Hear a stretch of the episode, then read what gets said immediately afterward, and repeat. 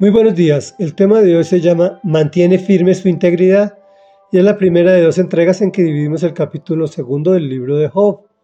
El Señor tenía un concepto muy bueno de él y decía no hay nadie en la tierra como él. Intachable, me honra y anda apartado del mal.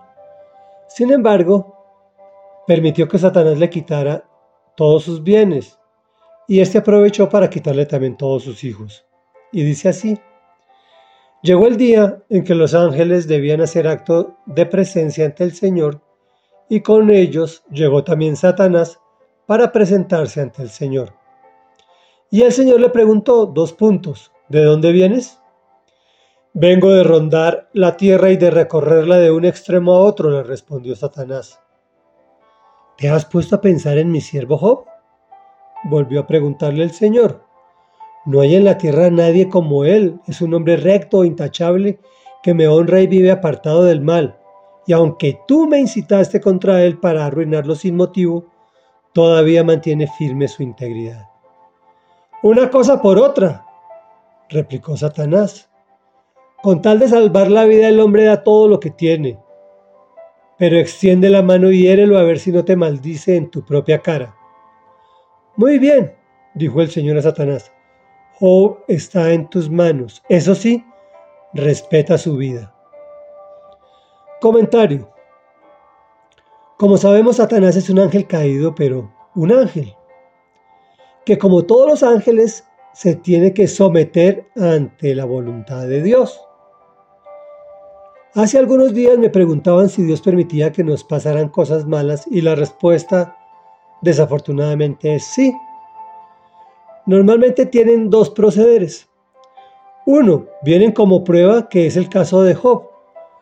O dos, como castigo por la desobediencia, que en la mayoría de las oportunidades es nuestro caos. Me explico con un ejemplo. El Señor estableció el sexo para el matrimonio, pero en el matrimonio poco se practica, pero por fuera sí se practica muchísimo. Por lo cual vienen enfermedades, embarazos no deseados, muchos problemas, incluso hasta la muerte. Pero lo más grave, muchísimos niños sin padre o sin madre. ¿Por qué? Porque el Señor sabía que era un evento muy importante en la vida de las personas. Por eso requiere un compromiso. Estas situaciones vienen como castigo. En el caso de Job, su prueba hasta ahora iniciaba, pues el Señor vuelve y reta a Satanás. Mi siervo Job es lo mejor de lo mejor, me honra y vive apartado del mal. Y aunque tú me incitaste contra él, sin motivo, mantiene firme su integridad. Entonces éste aprovecha y le pide la salud. El Señor se lo autoriza. Reflexión.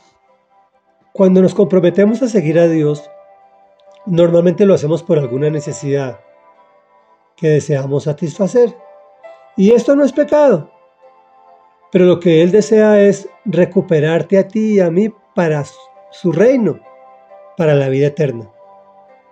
Por ejemplo, yo llegué al Señor porque veía mi empresa que disminuía sin ninguna razón lógica aparente.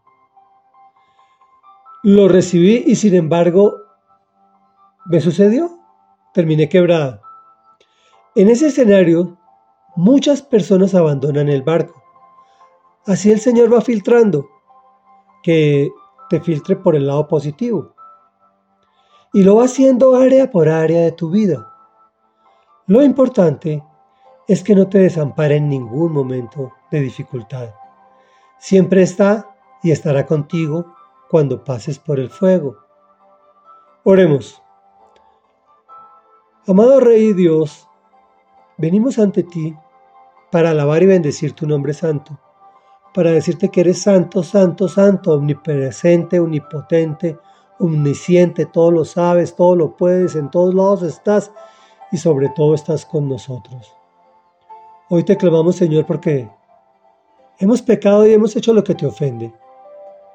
Hemos caído en muchas áreas de nuestras vidas, Señor, y te hemos ofendido y hemos querido salir corriendo de tus brazos amorosos, de tu abrigo tierno y caluroso. Hoy te pedimos, Señor, en el nombre poderoso de Jesús, que nos mantengas firme, no importando los acontecimientos ni los sucesos de nuestras vidas. Te lo rogamos en el nombre poderoso de Jesús y te pedimos que nos ayudes a sortear positivamente cada una de esas áreas. Amén y amén.